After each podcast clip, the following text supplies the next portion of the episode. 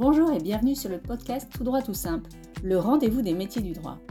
Je m'appelle Delphine Bordier et pour avoir exercé des fonctions juridiques différentes, avocate, juriste d'entreprise, responsable juridique, directrice juridique et aujourd'hui LegalOps, je sais qu'au cours de sa carrière, on se pose forcément des questions sur son métier, son projet, les métiers émergents. Et ça tombe bien, c'est justement ce dont je vais vous parler tous les 15 jours. J'interviewe des professionnels du monde juridique, passionnés par leur métier, qui vous dévoilent leur parcours, leur vision du droit, leurs défis et leurs succès. Que vous soyez étudiant, jeune juriste ou plus expérimenté, venez découvrir les métiers juridiques, soyez curieux et surtout partagez autour de vous. Bonne écoute J'accueille aujourd'hui François L'Hospitalier, General Counsel depuis plus de 20 ans.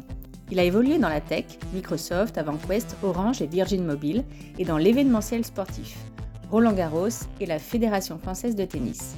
Il est également vice-président de l'AMJE et membre actif du Cercle Montesquieu. Bonjour François, ravi de t'accueillir sur le podcast Tout droit tout simple aujourd'hui. Bonjour Delphine, ravi de, participer. Merci. Bah oui, alors la première, euh, première question peut-être, comment vas-tu? Écoute, très bien, en pleine forme. Est-ce que tu peux peut-être euh, d'emblée euh, te présenter alors sur un plan personnel et puis peut-être aussi professionnel? Oui, bien sûr. écoute, moi, je suis juriste de formation. Au départ, je voulais d'ailleurs faire du journalisme et pas être juriste, mais euh, on y reviendra sans doute après. Et puis, j'ai une carrière qui est principalement faite dans, les, dans la tech, dans les télécoms et dans l'informatique, aussi bien dans des grosses structures comme Microsoft ou Orange ou dans des plus petites en mode, en mode start-up comme AvantQuest et Virgin Mobile. Euh, et ma dernière expérience, c'était dans un monde complètement différent, puisque c'était dans l'événementiel sportif euh, à la Fédération française de tennis pour travailler principalement euh, sur Roland Garros.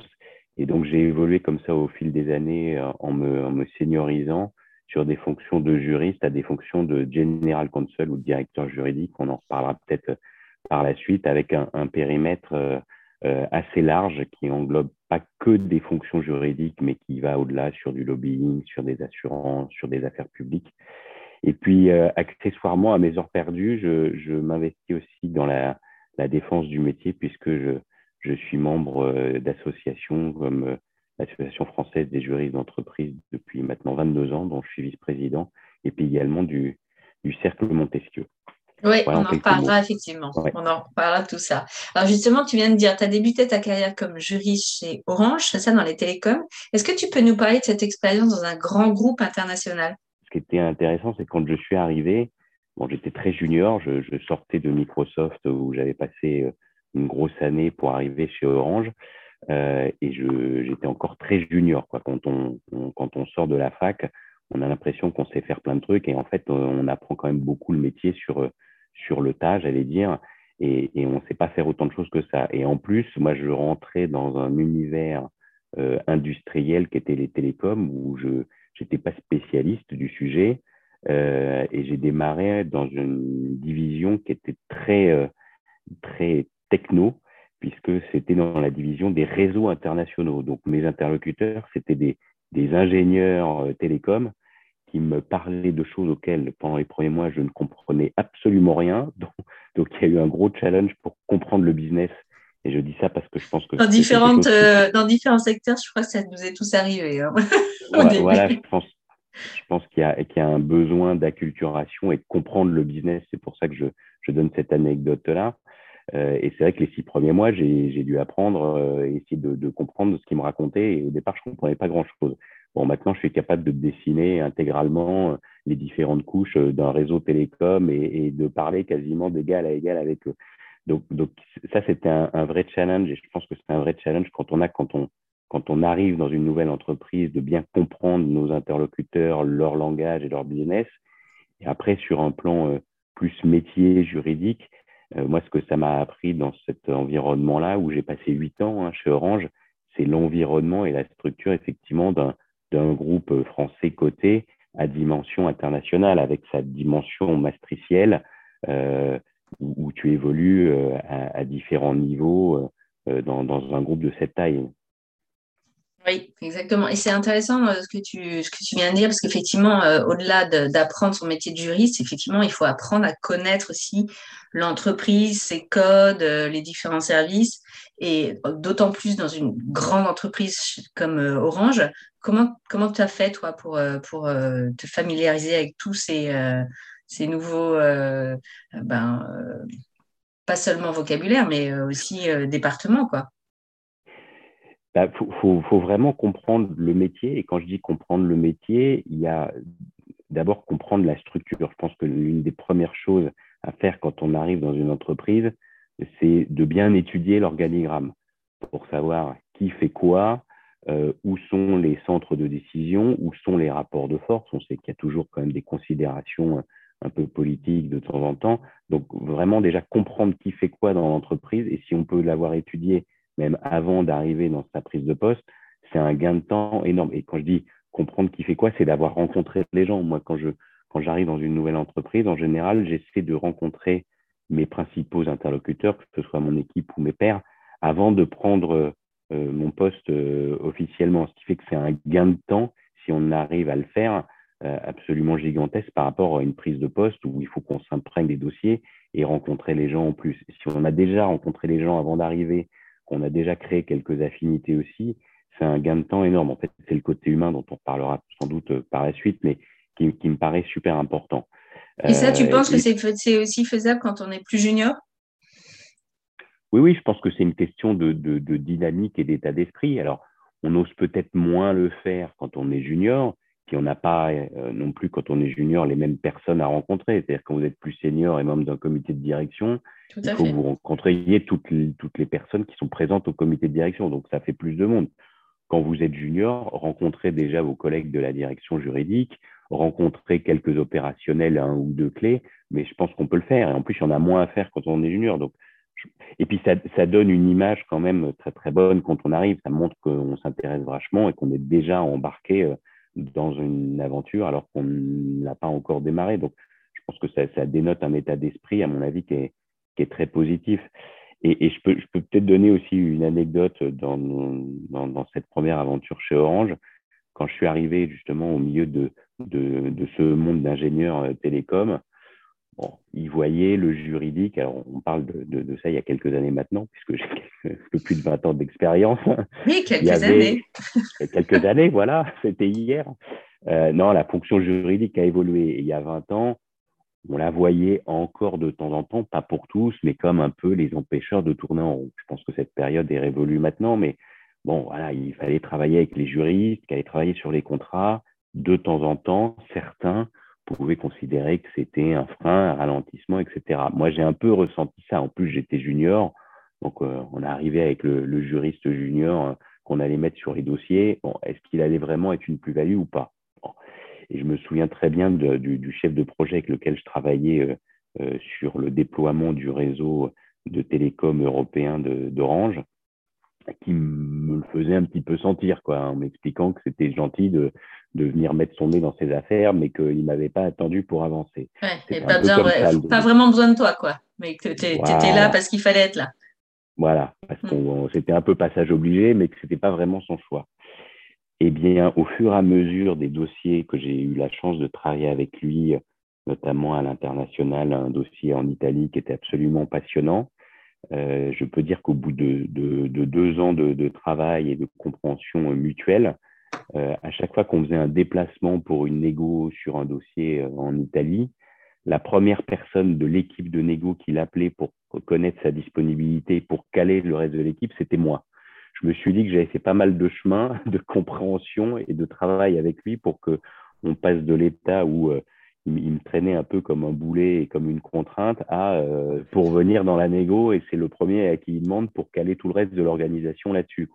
Et c'était hyper satisfaisant. moi, je pense qu'il y a un gros travail aussi des juristes à faire sur euh, faire comprendre notre métier en général aux, opérationnels. Hein. Complètement, et je pense que c'est un travail qui se fait à deux niveaux. Il y a évidemment euh, le positionnement de la direction juridique dans l'entreprise avec le positionnement de son ou de sa directrice juridique et son positionnement par rapport à ses pairs, par rapport au COMEX, donc un positionnement un peu statutaire et un, rôle de leader de, celui qui manage la direction juridique, mais c'est un rôle quotidien de tous les juristes de l'équipe jour après jour. C'est surtout ça qui est important aussi pour le faire comprendre avec ses interlocuteurs et montrer au quotidien sa plus-value. Moi, quand je suis l'exemple dont je parlais chez Orange, je n'étais pas du tout directeur juridique à l'époque. Hein. J'étais jeune juriste junior et je l'ai fait jour après jour et ça se construit, ça. Alors ensuite, tu quittes Orange pour rejoindre AvantQuest. D'ailleurs, c'est là qu'on s'est rencontrés en, 2008. Euh, et aujourd'hui, c'est Clara Nova, je crois. Donc là, tu étais, directeur, étais directeur juridique. Euh, alors, on reviendra plus tard sur ce terme de directeur juridique. Hein, et euh, mhm. c'était quoi ta, ta principale motivation? Qu'est-ce qui t'a fait changer d'un énorme groupe international à cette entreprise AvantQuest? Alors, plusieurs choses. D'abord, j'avais le souhait de prendre plus de responsabilités au niveau managérial. J'avais la possibilité chez Orange de continuer une carrière et, surtout dans des fonctions, c'est-à-dire en direction juridique corporate ou en droit des sociétés ou en concurrence. Moi, c'était pas mon choix. Je voulais continuer à, à, à accompagner les opérationnels sur des aspects euh, très business. J'ai décidé, en étant chassé aussi à ce moment-là, de rejoindre euh, AvantQuest, donc pour prendre cette responsabilité managériale. C'est à ce moment-là où je suis devenu directeur juridique et que j'ai commencé à manager euh, une équipe. Donc ça, c'était une, de mes principales motivations. Et puis l'autre, je voulais aussi euh, voir si j'avais une capacité à euh, travailler justement dans d'autres structures que celles que j'avais connues jusqu'à maintenant assez, assez grosses et internationales comme Microsoft et Orange, de façon à ce que je puisse savoir si je pouvais travailler aussi bien dans un grand groupe international ou dans une petite euh, structure. Chez AvantQuest, on était 400 euh, à peu près, donc avec des dimensions communes mesure avec Orange où on était 180 000. Et donc, je voulais aussi me confronter à ça, de, voir si j'étais capable euh, de manager une équipe, de faire partie d'un comité de direction, puisque c'est à ce moment-là, en tant que directeur juridique, j'ai été membre du comité de direction. J'avais 33 ans à l'époque, ce qui n'était pas, très vieux, donc donc c'était un beau challenge aussi. Et donc, je voulais voir si j'étais capable de, prendre ces responsabilités-là euh, dans une structure qui n'avait rien à voir. Euh, ce qui m'a permis de valider ça finalement euh, une fois que les choses se sont faites et ce qui m'a permis de m'ouvrir d'autres perspectives. C'est-à-dire qu'aujourd'hui, finalement, la taille de la structure importe peu. Je peux mm. travailler aussi bien dans un groupe de 200 000 personnes ou dans une start-up de 200 personnes. Je sais faire les deux et je suis en capacité de le faire. Mais, mais je voulais le tester, quoi, parce que c'est pas évident à faire. Les modes de fonctionnement sont pas les mêmes. Oui, qu'est-ce qui t'a le plus surpris dans ce passage de grande structure à entreprise de taille euh, beaucoup plus modeste? Ça m'a pas surpris parce que je, je, l'idée que je m'en faisais euh, a correspondu à la réalité, mais, mais on sait que d'une part, de par la position que, que, j'occupais, donc de directeur juridique versus juriste, forcément, il y a plus de responsabilités, plus d'exposition, et on fait partie, c'est ce que j'étais venu chercher, de l'équipe de direction. Euh, donc, donc, le rôle change complètement, et donc du coup, on est plus exposé quand on est juriste dans un grand groupe, bah, on a un manager, on a un directeur qui lui-même rapporte au directeur général. Donc, j'allais dire, il y a des échelons, mais on n'est pas en première ligne sur les prises de décision et de responsabilité, quand ça va ou quand ça va pas, d'ailleurs. Là, euh, bah, c'est une exposition que, que j'ai cherchée et que, et que je souhaitais avoir, mais qui est complètement différente. Et, et en plus, l'autre grosse différence pour répondre à ta question, c'est la nature de la structure avec une structure beaucoup plus réduite. C'est que quand tu as une décision à prendre ou quand tu es sollicité, euh, ça prend pas euh, quatre jours, quoi. C'est-à-dire qu'en mm. dans la journée ou en deux jours, euh, maximum, euh, c'est fait. Mais est-ce que est-ce que tu as eu l'impression que les, la vision des opérationnels, puisqu'on en parlait tout à l'heure, était différente sur le juridique dans une structure plus de plus petite taille euh, que chez, par exemple, Microsoft ou Orange? Euh, Sans doute pas, sans doute pas. Tu as raison. Euh, j'ai pas senti le, la même chose. Alors après, comment l'analyser Est-ce que c'est dû aux fonctions différentes que j'occupais et l'expérience que j'avais prise Ça a dû sans doute jouer aussi un petit peu. Est-ce que c'est dû à la taille de la structure? C'est aussi sans doute une explication parce que voilà, on est dans une équipe beaucoup plus resserrée, donc on voit peut-être plus aussi le rôle de chacun dans une équipe plus resserrée que quand on est, j'allais dire, noyé dans la masse. Euh, je pense qu'il y a le secteur aussi qui, qui faisait sans doute, c'est-à-dire que dans un secteur IT comme ça, où les choses bougeaient beaucoup et on était en phase de révolution technologique. Euh, il y a peut-être une, une, dynamique un peu comme on le voit aujourd'hui dans la tech qui faisait qu'il y avait un état d'esprit un petit peu différent. Je pense que c'est une conjonction de, de, tout ça. Chez AvantQuest, je crois que tu as créé même le service juridique. Tu, étais, tu, as, tu avais une équipe. Quels ont été pour toi les, pièges ou alors même les étapes essentielles de cette création d'équipe? Alors, je ne l'ai pas créé, j'ai repris une équipe que j'ai faite un peu, grossir. Moi, c'était vraiment un, challenge parce que j'avais euh, jamais vraiment managé d'équipe euh, avant de, prendre en main cette, euh, direction juridique-là. Donc, ben, on apprend là aussi, j'allais dire, un petit peu sur le tas, même si on a quand même quelques idées de la façon dont on veut manager, à commencer par reproduire ou au contraire ne pas reproduire la façon dont on a été managé. Hein. on a tous été managés avant d'être manager.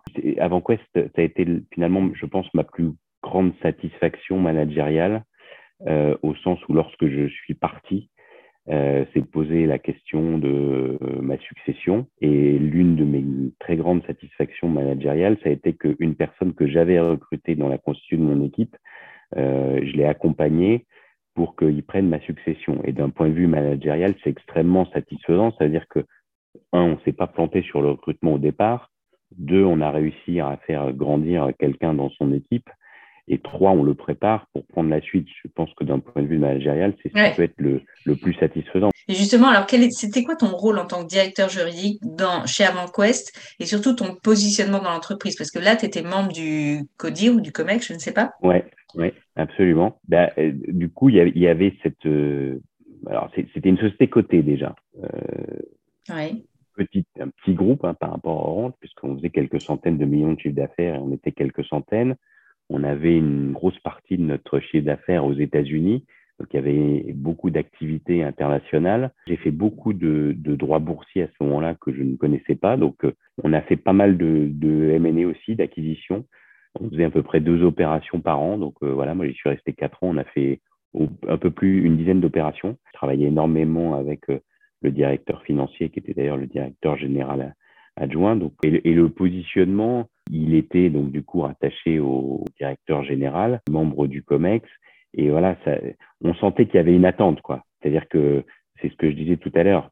Euh, une fois que vous avez ce positionnement, et moi j'incite tous les directeurs juridiques à évidemment être attachés au directeur général, au président, au CEO, en tout cas au plus haut niveau de l'entreprise, parce que c'est essentiel de participer à la stratégie, c'est essentiel d'être présent au COMEX.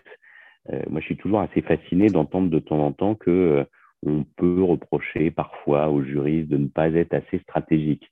Mais comment on peut leur reprocher ça s'ils ne font pas eux-mêmes partie des instances stratégiques? Je trouve qu'il y a un truc qui colle pas là-dessus. Quoi. Donc ça veut dire qu'il faut revendiquer dans les recrutements, euh, y compris quand les directeurs juridiques prennent le poste, leur attachement au plus haut niveau de l'entreprise et la présence au COMEX.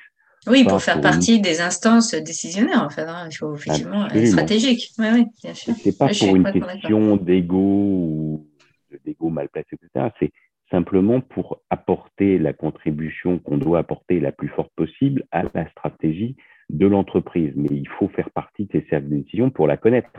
Si vous êtes loin de ces cercles de décision, vous n'êtes pas en mesure d'apporter le conseil euh, le plus avisé parce que vous n'avez pas tous les éléments euh, qui sont nécessaires pour prendre les décisions. Donc ça, je pense que c'est super important et, et moi, j'en ai vraiment pris conscience à ce moment-là. Alors, en 2012, tu rejoins Virgin Mobile. Là, c'est plus culture, culture start-up, tu m'avais plutôt dit ça. Est-ce que le rôle du directeur juridique, justement, il est très différent lorsqu'on rejoint ce type de structure versus grand groupe, ETI, que tu avais connu avant? Apprendre l'environnement et la culture de l'entreprise. Euh, ça rejoint la dimension euh, être impliqué dans le business et vraiment comprendre ses interlocuteurs et comprendre l'entreprise dans laquelle on est. Pourquoi je dis ça? C'est donc je revenais dans les télécoms, hein, les télécoms dans lesquels j'avais passé huit ans et que je connaissais bien. Donc l'industrie, je la connaissais parfaitement, mais je la connaissais chez un leader, un ex-monopole qui était numéro un, qui était Orange. Là, j'arrivais dans une entreprise qui avait une casquette de challenger. Donc le positionnement, les enjeux et les prises de risque sont complètement différents lorsque vous êtes chez un leader qui s'appelle Orange et lorsque vous arrivez chez un challenger qui s'appelle Virgin Mobile. Que par exemple, en termes de droit de la concurrence, ben, vous n'avez pas les mêmes marges de manœuvre et vous pouvez avoir des prises de risque un peu plus fortes. Vous pouvez être un mm. peu plus agressif. Donc ça, il faut le comprendre en fait. Et il faut bien comprendre l'environnement business dans lequel on est pour, encore une fois, apporter euh, le conseil stratégique, juridique, euh, business aux opérationnels avec lesquels vous travaillez. Donc, moi, ça, ça a été le plus gros changement. Il y a évidemment la question de la structure, mais comme je sortais d'AvantQuest, ça y est, j'avais compris ce que c'était une ETI et en l'occurrence une, une start-up. Donc, j'ai été plutôt familiarisé à ça de par ma précédente expérience chez AvantQuest. Donc, la structure était très différente d'Orange, mais voilà, c'était surtout le positionnement business industriel euh, et, la position de challenger qu'on allait devoir aller chercher avec euh, des prises de risques plus importantes. Donc, ça, faut en prendre conscience et il faut l'intégrer quand vous êtes euh, juriste ou directeur juridique parce que, voilà, si on veut être un, juriste très orienté business, faut pas agiter que des chiffons rouges tout le temps, pas dire non, on peut pas, et au contraire, il faut trouver des solutions. D'après toi, quelles sont les, les, aptitudes vraiment indispensables pour réussir et surtout pour convaincre euh, au COMEX D'abord, je pense qu'il faut beaucoup travailler, une capacité à, à travailler, à, à, se rendre disponible, à être à l'écoute, à montrer sa plus-value, à accompagner euh, les, les, décideurs euh, et, et, ses pairs, euh, passer du temps avec eux, comprendre leurs besoins. Voilà. je pense que c'est le, le, terreau nécessaire, encore une fois, pour délivrer un conseil le plus d'aviser possible et montrer la plus-value. Euh, faut être disponible d'une certaine façon, j'allais dire, faut se rendre un peu indispensable. Mm. Euh, donc, donc faut, faut pas que qu'on soit le passage obligé, un peu fardeau, faut passer par les juristes. Non, faut se rendre indispensable au sens où la, dimension juridique, de toute façon, elle est présente partout. Moi, j'ai une maxime que j'utilise volontiers, qui est devenue un peu ma marotte, en disant il n'y a, a, pas de problème juridique. Je vous entends souvent, il y a un problème juridique. Non, pour moi, il n'y a pas de problème juridique. D'abord, il n'y a que des solutions juridiques. En revanche, tous les sujets et toutes les problématiques ont une composante juridique, ce qui est très différent. Et il faut analyser cette composante juridique pour en trouver euh, la solution et aider à continuer à faire du business. Mais ce n'est pas un problème juridique en tant que tel. Il faut, faut, faut, être euh, voilà, porteur de solutions. C'est pour convaincre, il faut vraiment euh, euh, montrer qu'on est en capacité de proposer des solutions, analyser les risques à sa juste valeur, pas pour faire peur, mais pour les prévenir, et, et, et, apporter des solutions pour prendre une décision et faire partie de cette décision. Si on veut jouer un rôle stratégique et, et un rôle d'équipe comme ça au sein d'un CODIR et dans un COMEX, il faut montrer qu'on fait partie de l'équipe. Quoi. Alors, on parle depuis tout à l'heure de directeur juridique, mais je crois que savoir que tu préfères le terme anglo-saxon de General Counsel. Est-ce que tu peux nous dire pourquoi et quelle différence tu fais avec la fonction de directeur juridique, justement? Parce qu'aujourd'hui, tu ne te présentes pas comme directeur juridique. Moi, je, je, je me suis permis, mais non, non, merci pour cette question. Non, c'est vrai que c'est. Parce que c'est important, euh, et je pense que les gens font pas, enfin, même euh, les juristes, hein, font pas forcément, euh, jeunes ou moins jeunes, font pas forcément une différence, et il y en a vraiment une. Donc, est-ce que tu peux essayer de l'expliquer et de, et, et, de, oui, de l'interpréter? Avec plaisir. Ça peut paraître une problématique sémantique, technique, sans importance. Je pense qu'elle en a plus qu'elle que n'y paraît. Bon, le directeur juridique, tout le monde voit bien ce que ça recouvre c'est la personne qui est en charge des affaires juridiques de l'entreprise. Après, il faut voir ce qu'on met dans les affaires juridiques. Ce qu'on constate, c'est que depuis plusieurs années, et c'est heureux, c'est que la place du directeur juridique euh, est grandissante, que ce soit dans les rattachements, dans les positionnements ou dans son périmètre. On peut parler de la compliance, de la gestion des risques, des assurances, de l'immobilier, de la gouvernance. Voilà, je pourrais faire une, des affaires publiques, je pourrais faire une liste, j'allais dire, presque indéfinie. Et je trouve que le titre de directeur juridique ne reflète pas ça. D'ailleurs, on voit de temps en temps certains titres qui ont tendance à se rallonger. Vous avez quelqu'un qui va être directeur juridique, euh, affaires publiques, immobilier, assurance. Il commence à faire long à mettre sur une carte de visite et, et sur une signature d'email. Donc, donc ça, c'est une première différence. Le terme General Counsel, il condense tout ça. Et d'autre part, et, et c'est à mon avis ce qui est le plus important, c'est donc un terme anglo-saxon qui vient de la conception du droit et de la place du General Counsel slash directeur juridique dans l'entreprise. On est dans une société américaine qui est, bah, comme chacun le sait, très judiciaire, euh, très contentieuse d'une certaine façon, et on a souvent tendance à dire que le chef d'entreprise il ne sort jamais ou il ne va jamais une négo sur un dossier sans prendre l'avis de son avocat, de son general counsel en entreprise. Donc ça veut dire que là, ça traduit bien la place du directeur juridique slash general counsel euh, auprès euh, du dirigeant et le rôle qu'il a pour l'accompagner. Et c'est surtout ça ce que ça véhicule le terme de general counsel, c'est c'est le premier conseiller de l'entreprise, le premier conseiller du président ou du CEO et son conseiller confident. Certains parlent de trusted advisor et, et, je trouve que ça veut bien dire ce que ça veut dire. C'est vraiment un conseiller de confiance à qui on peut tout dire. Ouais, un petit clin d'œil à, à, Pierre Landy là. Absolument, c'est copyright Pierre Landy. Il se reconnaîtra, Pierre. Tout à fait. Et, c'est vraiment un conseiller voilà, confident à qui on peut tout dire et qui doit pouvoir aussi tout dire. Là, ça marche dans les deux sens.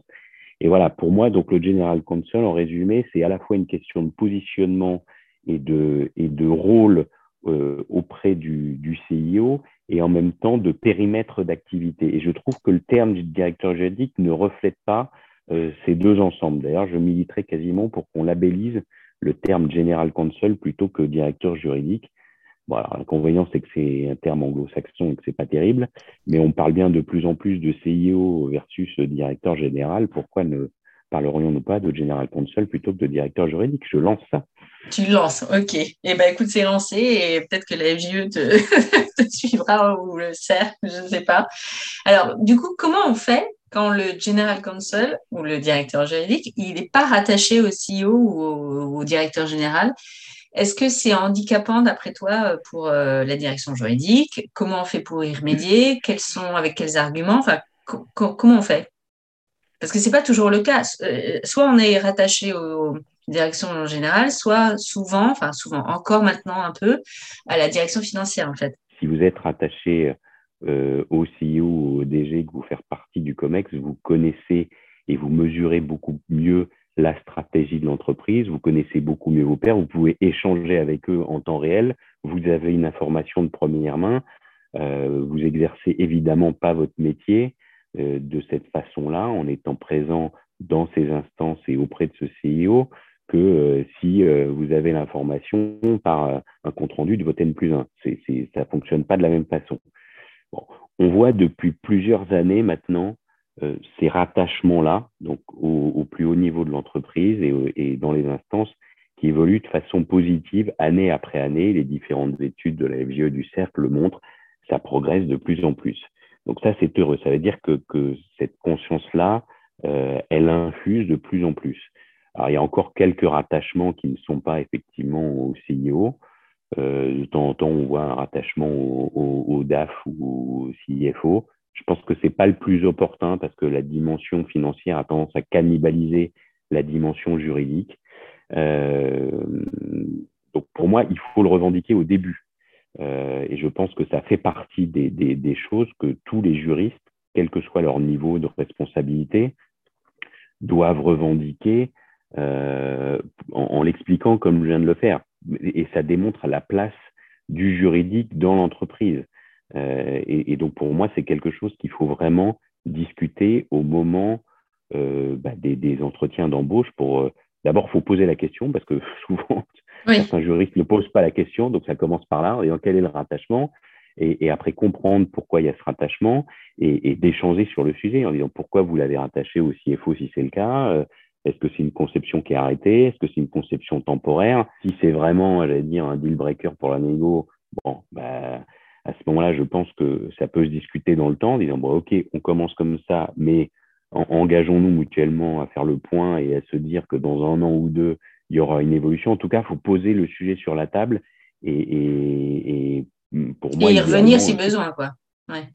Il faut impérativement y revenir, mais je pense que vraiment que, que s'il y a un mouvement de fond, en plus, j'allais dire, de tous les juristes qui le revendiquent, quelque part, il n'y aura plus le choix que ce positionnement soit le bon. Il faut oser le faire à tous les niveaux de seniorité dans toutes les entreprises. Ce qui est intéressant, c'est qu'on voit, par exemple, dans les startups, qui sont des entreprises qu'on le vend en poupe, où, où, les rattachements au CIO sont paradoxalement pas la majorité. Donc, c'est assez, c'est assez étonnant d'ailleurs. Moi, ça m'interpelle mmh. beaucoup parce que on, on, voit que dans ces entreprises modernes qui sont sur des modèles anglo-saxons, des taux de rattachement au CIO et des présences au COMEX qui sont bien moindres. Donc là, je pense qu'il euh, faut que les, les gens se réveillent dans ces entreprises-là. bon, il y a un appel qui est lancé. Hein. Personne n'est visé, mais. Absolument. Alors, après 15 ans dans les télécoms, je crois, en 2016, tu me dis si je me trompe, tu vas travailler dans l'événementiel sportif. Alors, comment tu décroches ce poste et puis comment, comment être recruté dans ce secteur quand on ne vient pas du tout de ce secteur? Ça m'interpelle en fait. Parce que moi aussi, j'ai changé beaucoup de secteur et euh, du coup, euh, on m'a posé souvent cette question, donc maintenant, je te la pose. mais merci, mais effectivement, c'est une question qu'on me pose souvent. Euh, alors, il y a plusieurs réponses pour, pour expliquer ça. D'abord, et, et, tu l'as très bien démontré toi-même à plusieurs reprises, je pense que dans nos fonctions, des fonctions. Alors moi, je préfère le mot fonction transverse que fonction support. J'aime pas le mot fonction support que je trouve là aussi trop réducteur je trouve que fonction transverse qui infuse est, beaucoup plus parlant et en termes de positionnement par rapport à ce que je disais tout à l'heure et du rôle de la fonction, c'est plus juste. Mais dans ce rôle de fonction transverse, on doit avoir, je pense, une capacité à changer de secteur et à s'adapter à différents secteurs avec la curiosité d'esprit dont tu faisais état tout à l'heure en s'intéressant aux différents business. Donc, on doit être capable de passer d'une industrie à l'autre. Ça, c'est le premier élément de réponse. Euh, le second, c'est que euh, finalement, entre euh, Orange, Virgin, AvantQuest ou Microsoft, Roland Garros en l'occurrence, la Fédération française de tennis, il y avait quand même quelques points communs. Ça ne sortait pas de nulle part comme ça. Les points communs, c'était qu'il il y a un certain nombre de, de, sujets business comme les contrats de droit télé, par exemple, ou les contrats de sponsoring euh, qui sont les deux plus grosses sources du revenu du tournoi de Roland Garros, qui lui-même fait 80% euh, du chiffre d'affaires de la Fédération française de tennis. Bon, bah, il se trouve que quand j'étais à Roland Garros, je vendais ces droits-là. Je vendais les droits télé à France Télé, à Amazon, à Eurosport. Et euh, pour les partenariats, c'est pareil, je vendais les contrats de partenariat pour qu'on ait BNP, Peugeot autour du central de Roland Garros. Bah, en fait, ça, c'était des business que j'avais fait, mais avec une, casquette d'acheteur. Euh, quand j'étais chez, Orange ou, chez Virgin, par exemple, euh, ben, on achetait des droits télé pour mettre sur euh, la box ou pour mettre sur le portail Wanadu à l'époque. Et le sponsoring, ben, Orange, par exemple, ou Wanadu ont été sponsors d'un certain nombre d'événements. Donc, c'était pas des choses qui étaient totalement inconnues et sur lesquelles il y avait un écart aussi grand qu'il n'y paraît. C'est juste que j'ai changé de casquette. Je suis passé d'une casquette de juriste acheteur à une casquette de juriste vendeur sur ces business-là. Et après, il y avait toute la partie, j'allais dire, B2C sur des conditions générales, sur la billetterie, sur la digitalisation, qui était assez similaire d'une structure à l'autre. Donc, donc c'est pas si loin que ça, même s'il y a une capacité de s'adapter. Alors, je vais faire aussi ma petite, ma curieuse, parce que je ne connais pas, moi, ce, ce, secteur. Quelle est la culture juridique, justement, dans le milieu de l'événement sportif? Est-ce qu'il y a. Est-ce y a une confiance qui est, qui est donnée dans la fonction juridique notamment? Alors, la, la, Fédération française de tennis, puisque c'était la structure juridique euh, qui, qui, est propriétaire de Roland Garros, de, du tournoi de Bercy, du Rolex Paris Master, euh, elle a deux branches, deux jambes, j'allais dire, sur lesquelles elle s'appuie dans son activité. D'une part, il y a cette activité de d'événementiel sportif, d'organisation de tournois, qui lui assure euh, ses revenus. Et on travaille énormément de, dessus. C'est une, une, très grosse machine assez fabuleuse à vivre de l'intérieur. Et sa deuxième jambe, en fait, c'est, j'allais dire, vraiment sa raison d'être dans une fédération sportive, c'est de développer la pratique du tennis. Il y a vraiment ces, ces deux pans et de ce point de vue-là, la Fédération française de tennis est un petit peu particulière dans le monde des fédérations sportives. Parce que si on regarde bien dans ce monde des fédérations sportives, c'est la seule en France qui a un événement comme Roland Garros, qui est un événement international mondial de renommée très très forte, qui s'organise chaque année. Il n'y a pas d'autre fédération sportive qui a cette chance-là. Quand vous prenez même la fédération euh, française de foot qui est, la plus grosse en termes de licenciés. Il y a 2 millions de licenciés en foot versus 1 million euh, au tennis, ce qui est assez logique puisqu'il y en a qu'un sport collectif, donc forcément il y a plus de monde qu'un sport individuel. Euh, la Fédération française de foot, à part la, la Coupe de France de foot, elle n'organise pas d'événements. Donc la Fédération française de tennis a cette, cette particularité, et en fait il y a un peu de monde on a l'impression d'être dans une holding avec euh, quasiment deux filiales. C'est pas du tout juridiquement comme ça que ça se passe, mais, mais, mais ça donne un petit peu cette, impression-là. On a l'impression que d'un côté, il y a une filiale qui s'occupe de l'événementiel sportif qui est Roland Garros et l'organisation des tournois. Donc là, avec un aspect très business dont je parlais tout à l'heure, hein, sur des droits télé, des CGV, de la billetterie, du digital, du sponsoring, etc. etc. Donc là, c'est très proche d'une entreprise. Euh, et puis de l'autre côté, il y a cette activité fédérale, alors là, qui est beaucoup plus institutionnelle, euh, qui est beaucoup plus politique aussi. Il y a beaucoup de considérations politiques, moi que j'avais un petit peu minimisé quand je suis arrivé dans cet environnement-là.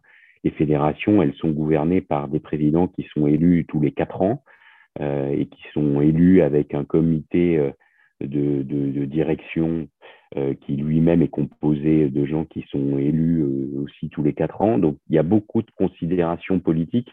Et là, c'est un environnement euh, assez différent du monde de l'entreprise, sur lequel j'ai beaucoup appris de ce point de vue-là. Et quel, quel, a été ton quotidien en tant que General Counsel, et notamment pendant la crise Covid-19, parce qu'il il devait y avoir des enjeux assez, enfin, très, très, très importants dans l'événementiel sportif à ce moment-là Globalement, tous les juristes de, France et de Navarre ont, ont, été sursollicités pendant cette période de, crise Covid. Alors, je, trouve qu'il y a un côté assez positif d'ailleurs dans, cette crise. Je pense que ça a mis en lumière aussi euh, finalement un, rôle et une plus-value euh, des juristes et des directeurs juridiques. Je vais prendre un exemple, c'est que euh, évidemment toutes les notions de force majeure et toutes les clauses de force majeure dans les contrats euh, en général, on dit bon, ça c'est un truc euh, à discuter de juriste en juriste et les opérationnels s'en foutent un petit peu. Euh, là, bizarrement, toutes les clauses de force majeure et tous les contrats ont été relus, y compris par des opérationnels, et, et c'est devenu un des points clés pour savoir si on pouvait arrêter les contrats, les continuer ou pas. Donc c'est devenu quelque chose d'assez clé et assez pivot. Et aujourd'hui, euh, à la lumière de cette crise Covid, les clauses de force majeure sont regardées de façon très différentes dans leur appréhension. Aujourd'hui, on se dit plus c'est théorique, ça peut pas arriver. quoi. C'est intéressant parce que là aussi, en termes de, de, positionnement et de rôle, dans la plupart des entreprises, il y a eu des cellules de crise qui ont été constituées, qui ont été créées. Et, et, quasiment systématiquement, les juristes étaient présents dans ces cellules de crise. Donc, ça montre aussi leur importance. Je suis pas sûr qu'il y, y, a, il y a 10 ou 20 ans, euh, les juristes aient été systématiquement présents dans les cellules de crise. Donc, il y a une évolution là-dessus sur, euh, sur, euh, sur leur importance et sur euh, leur plus-value. Mais, mais oui, ça a, été, ça a été très challengeant. Et, honnêtement, je pense qu'on a tous un petit peu souffert de, de j'allais dire, de l'inflation législative à ce moment-là, avec des décrets qui en chassaient d'autres, euh, sur lesquels on n'avait pas forcément de, d'écho en amont. On découvrait un petit peu les choses, fallait les interpréter. Ça, ça a été un petit peu compliqué à gérer. Donc, il y avait ça, ça, rejoint d'ailleurs le côté lobbying et affaires publiques dont je parlais tout à l'heure, qui, qui mm. pour moi fait partie de la dimension juridique. Quoi. Si on arrive à anticiper les choses ou être présent dans ces discussions, ben, on les subit moins. Donc, euh, euh typiquement, voilà, on parlait de General Counsel tout à l'heure, dans la dimension de General Counsel, je pense que les affaires publiques ont une place très importante. Donc là, on a parlé des défis, là, effectivement, euh, que, les juristes et les General Counsel ont dû relever pendant cette crise. Mais tu en as parlé un peu. Quel, bénéfice la crise a eu sur, plus sur les méthodes de management, on va parler cette fois, et de communication en entreprise. Est-ce que toi, tu as vu une évolution là-dessus? Alors, si, on parle de cette crise Covid, je pense qu'il faut qu'on parle un peu télétravail parce que ça, a été quand même une forme de, révolution, euh, là forcément, et notamment pendant le, confinement, ça s'est imposé à nous. Donc ça, ça a été quand même des, des révolutions euh, qu'il a fallu gérer et de temps en temps, euh, j'allais dire, sans filet, sans historique. Voilà, ça a été des, des méthodes de, travail, y compris managériales d'ailleurs, assez nouvelles à gérer. Moi, j'ai jamais, j'ai toujours été plutôt favorable au télétravail. Je l'ai pratiqué avant, ce confinement au sein de, mes équipes et à certaines personnes. Donc, autant je suis plutôt favorable au télétravail, autant je suis plutôt défavorable au tout télétravail. Je ne crois pas du tout, euh, comme l'ont fait certaines entreprises et comme certaines continuent à le faire, pour, pour une raison euh, euh, qui me paraît assez évidente. C'est-à-dire que je ne vois pas comment on peut créer de cohésion d'équipe. Et moi qui adore le sport, le, mot équipe a une connotation particulière, quoi, de, de cohésion d'équipe, de sentiment d'appartenance à des valeurs d'équipe et à des valeurs d'entreprise. On parle souvent beaucoup à juste titre de valeurs d'entreprise, de partager ses valeurs, de, culture d'entreprise. De, culture d'entreprise, voilà, exactement, euh, et, d'adhésion à ces voilà, de raison d'être euh, de plus en plus. Euh, bah, la culture d'entreprise, les valeurs, la raison d'être, pour moi, ça peut pas se passer en full remote sans jamais mettre les pieds dans l'entreprise et en ne voyant les gens que par, que par télétravail. Parce que ce qui me paraît le, le, plus important dans ces périodes de télétravail-là, et ce qui manque beaucoup, je trouve, ce sont tous les moments euh, un petit peu officieux, les moments off, on va dire. Ouais, informels. Euh, exactement, les moments informels à la machine à café où on se croise, euh, où on se dit des choses, où on dit tiens, il faudrait que je te vois sur tel sujet, et puis je te rappelle cet après-midi. Et finalement, c'est comme ça qu'on va avoir une information super importante pour la suite d'un dossier. Donc, je pense qu'il faut qu'on garde des systèmes un petit peu hybrides. Moi, je, une ou deux journées de télétravail par semaine, ça me paraît bien, mais il faut que que les gens se voient et quand ils sont dans leur euh, bureau, il faut qu'ils soient dans leur bureau ensemble. Parce que si effectivement ils tournent et que chacun est là une journée par semaine sans se voir, ça n'a pas beaucoup d'intérêt non plus. Donc, je pense qu'il faut qu'on soit sur ces méthodes hybrides parce que le télétravail a eu des très bons côtés, notamment chez les juristes, parce que c'est qu'on est un métier où on a besoin de temps en temps de moments de réflexion, de calme. Et, de ce point de vue-là, euh, le télétravail a pu être une très bonne chose parce qu'on avait le temps de se poser, d'être moins dérangé par le téléphone, par les gens qui passent dans les couloirs, etc. Donc, il y a eu des côtés très positifs pour, euh, pour le métier de, juriste et son exercice.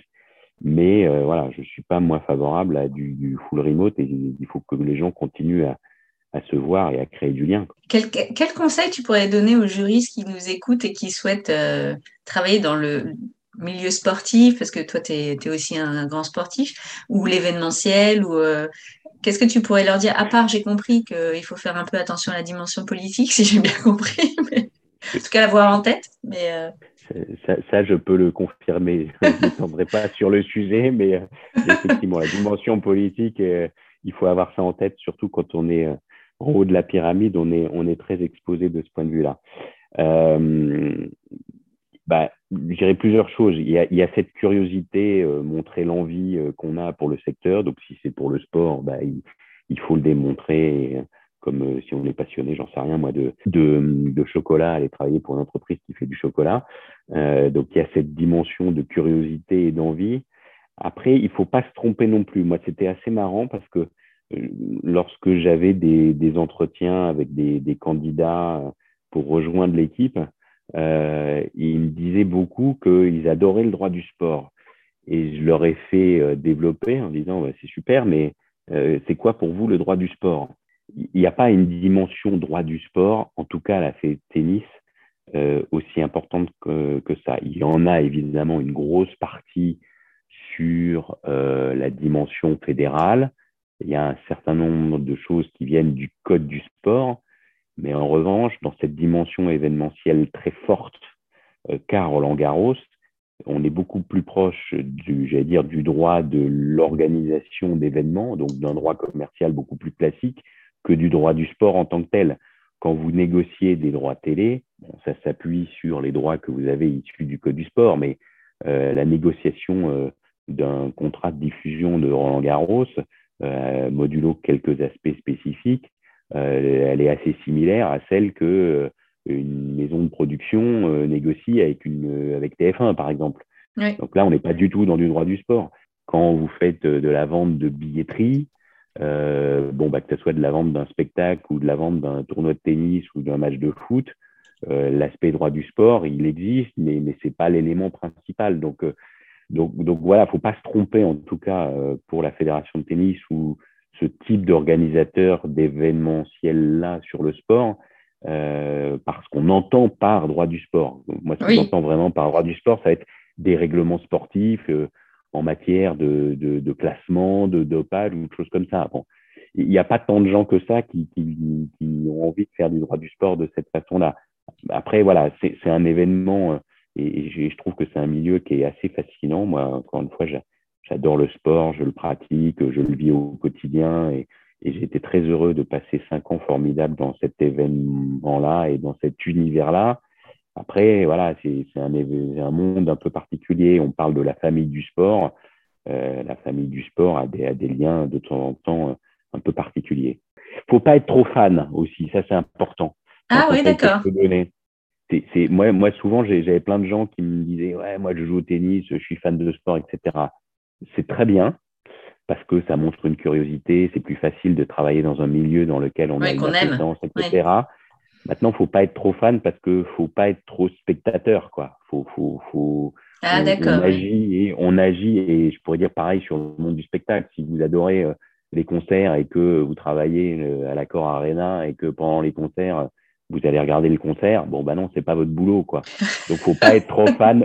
Non, mais c'est pour ça que je le dis. Ouais, ouais, non, mais c'est important de le dire. Effectivement, j'aurais pas pensé à euh, cette, cet aspect-là. Donc, et alors, en plus de tout ça, de, du sport et de ton métier de General Counsel, tu es vice-président de la FGE. Donc, la FGE, on ne présente plus, mais c'est quand même l'Association française des juristes d'entreprise. Donc, tu t'investis effectivement beaucoup dans la promotion et le rayonnement du, métier de juriste. Et tu es aussi euh, membre très actif du Cercle Montesquieu, qui est l'association des directeurs juridiques. Est-ce que tu peux nous parler un petit peu de ces deux euh, associations? Qu'est-ce que tu y fais? Oui, avec plaisir. Euh, donc, effectivement, l'Association française des juristes d'entreprise est une dame qui a maintenant un peu plus de 50 ans. Moi, ça fait 22 que j'y suis. Euh, je m'y suis investi très jeune. D'abord en tant que, membre adhérent simple, et puis après, j'ai pris des fonctions pour m'occuper de la commission des, des juristes juniors. C'est assez logique vu que j'étais junior. puis, je me suis occupé de la fonction des managers juridiques avec mon camarade Jean-David Sichel. On a fait un binôme pendant 4-5 ans euh, à l'époque et euh, maintenant j'en suis à mon quatrième mandat d'administrateur et j'en suis le vice-président. Euh, moi, moi c'est quelque chose dans lequel je trouve beaucoup de richesse. Donc, on est là dans un engagement bénévole, associatif, entre pairs, hein, et j'y trouve beaucoup de richesse euh, quel que soit le métier, la fonction euh, que j'ai occupée, que ce soit dans des grosses ou dans des petites entreprises. Dans des grosses, ça m'a permis un petit peu de, quand j'étais chez Orange, par exemple, où il y avait 600 juristes, ça me permettait d'aller trouver, j'allais dire, une respiration autre. Dans des groupes comme ça, en général, vous avez la politique maison, vous discutez entre vous. Bon, vous pouvez avoir tendance de temps en temps à se dire, est-ce que ce qu'on fait dans le groupe, est, toujours bien euh, Est-ce que c'est euh, la parole d'évangile ou est-ce qu'il n'y a pas d'autres choses que font d'autres personnes de façon un petit peu différente? Et de temps en temps, ça peut permettre euh, de, de, de se benchmarker, d'échanger avec des gens dans des secteurs différents, voire concurrents. Donc, dans une grosse structure, moi, ça m'a aidé à faire ça. À l'inverse, dans une plus petite structure comme Virgin ou AvantQuest, ou quand vous êtes juriste unique, moi, je l'ai jamais été, mais ça peut être le cas, on voit beaucoup d'adhérents de l'association qui en tant que juriste unique, ont besoin de se rassurer. Ils se sentent, pour le coup, un petit peu isolés. Donc là, ça ne leur donne pas une respiration, mais au, contraire, un champ beaucoup plus large. C'est-à-dire que vous avez besoin de, quand vous êtes tout seul dans une entreprise juriste unique, responsable juridique, de temps en temps, vous avez besoin de dire, mais euh, est-ce que ce que je fais est effectivement bien et, j'ai besoin de, me rassurer sur ma pratique. L'association euh, sert à ça. Alors, la FJE, c'est 7000 membres donc, euh, il y a tous les types de juristes qui sont présents, des juristes juniors jusqu'aux directeurs juridiques et 600 directeurs juridiques. Euh, c'est très présent en région aussi, ça a beaucoup évolué. Maintenant, on a 35% de nos adhérents qui sont en région. Donc, les régions sont, sont très dynamiques aussi. Et ce maillage et cette représentativité sont, sont extrêmement importantes oui, c'est important de le dire, effectivement, qu'en région, c'est, euh, on les salue d'ailleurs, parce qu'on a tendance parfois à être un peu parisien, euh, mais dans les régions, la FGU fait énormément de choses et sont très dynamiques. Donc, euh, effectivement. Ouais, et c'est important, les régions, franchement, il y a des régions qui sont très dynamiques, qui nous aident beaucoup. On arrive à prendre aussi le pouls des remontées sur des sujets, c'est-à-dire comme le sujet de l'avocat en entreprise, sur lequel on a été très mobilisé, par exemple et donc ce maillage-là et cette représentativité est vraiment une crédibilité pour euh, l'association. Alors on parlait du Covid tout à l'heure et c'est vrai que du coup les, les, les, les, séminaires maintenant en distanciel, comme on dit, en webinaire, nous ont aussi aidé à, à partager beaucoup plus les événements qu'on faisait qui de temps en temps étaient un peu trop parisiens. Donc évidemment avec un webinaire, vous pouvez avoir tous les gens de, de toute la France qui assistent. Donc, donc ça nous aide beaucoup aussi. Quoi. Donc, donc c'est vraiment quelque chose sur lequel, euh, en tant qu'association aussi, euh, c'est du bénévolat, donc il, faut donner pour recevoir. Il hein. ne faut pas être juste consommateur. Si vous y allez juste pour recevoir, c'est bien, mais je trouve que c'est un peu dommage parce que plus vous vous investissez, alors en fonction de votre temps, de vos affinités, de vos compétences, de vos appétences, vous allez vous faire un réseau. C'est très important de se faire un réseau un réseau professionnel et puis vous allez créer des affinités, des amitiés. Moi, j'ai maintenant des gens qui sont des, amis et que j'ai découvert à la FJE, quoi. Donc, euh, donc de ce point de vue-là, c'est très important. Et, un mot sur le cercle, alors où je, suis un peu moins actif et parce que je ne peux pas tout faire non plus. Et, voilà, mais maintenant en plus, ces deux associations euh, travaillent euh, très bien ensemble, ce qui était moins le cas il y a quelques années. Elles se sont beaucoup plus rapprochées et à titre personnel, à mes yeux, elles devraient le faire encore, encore plus. Mais euh, donc le cercle Montesquieu, là, ça n'est que des directeurs juridiques, il y a à peu près 400 euh, membres, et c'est des associations qui sont, euh, qui sont très complémentaires. Au cercle Montesquieu, justement, on parle beaucoup de la thématique dont on a parlé sur General Counsel, directeur juridique, et, et, et là aussi, c'est un atout important dans, dans cette association-là qui compte. Exactement. On arrive déjà à la fin, euh, François. Est-ce que euh, je peux te demander comment euh, te contacter si les auditeurs veulent prendre la tâche avec toi? Alors, avec grand plaisir. tout le monde est bienvenu pour me contacter. Il y a un moyen très simple, c'est LinkedIn. moi, je suis assez actif sur LinkedIn, que vous me contactez par ce moyen-là.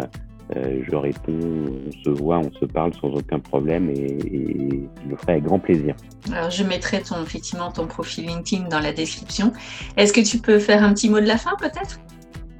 Bah, D'abord, merci beaucoup, Delphine, de, cette invitation. Euh, c'est toujours, moi, je suis toujours passionné de, parler de mon métier et de partager comme ça. Et, je trouve que ces formats de, de podcast sont, vraiment très adaptés pour, pour être dans l'échange et dans le partage. Donc, bravo pour ce podcast et, et merci pour euh, cette invitation. Et puis, si les gens veulent réagir sur ce qu'on a partagé, encore une fois, ils sont les bienvenus pour commenter, pour échanger. C'est comme ça qu'on nourrit la réflexion et nos débats. Donc, euh, donc Exactement. Si vous avez des choses à, faire euh, partager sur euh, le, le, positionnement d'entreprise des juristes, le general counsel, euh, le, voilà. Euh, n'hésitez pas surtout à, nous écrire, à faire des commentaires, on, y répondra avec grand plaisir. J'étais ravie, François, de t'avoir euh, dans, dans, le podcast Tout droit, tout simple. Et puis, et puis comme je dis toujours à mes invités, tu reviens quand tu veux. Et puis, je te dis une très bonne semaine. Merci Delphine, à bientôt. À bientôt François, au revoir. Au revoir. Je vous donne rendez-vous dans deux semaines. D'ici là, abonnez-vous au podcast pour ne rien manquer. Et si vous souhaitez partager votre expérience ou votre métier, contactez-moi sur le site Tout droit tout simple.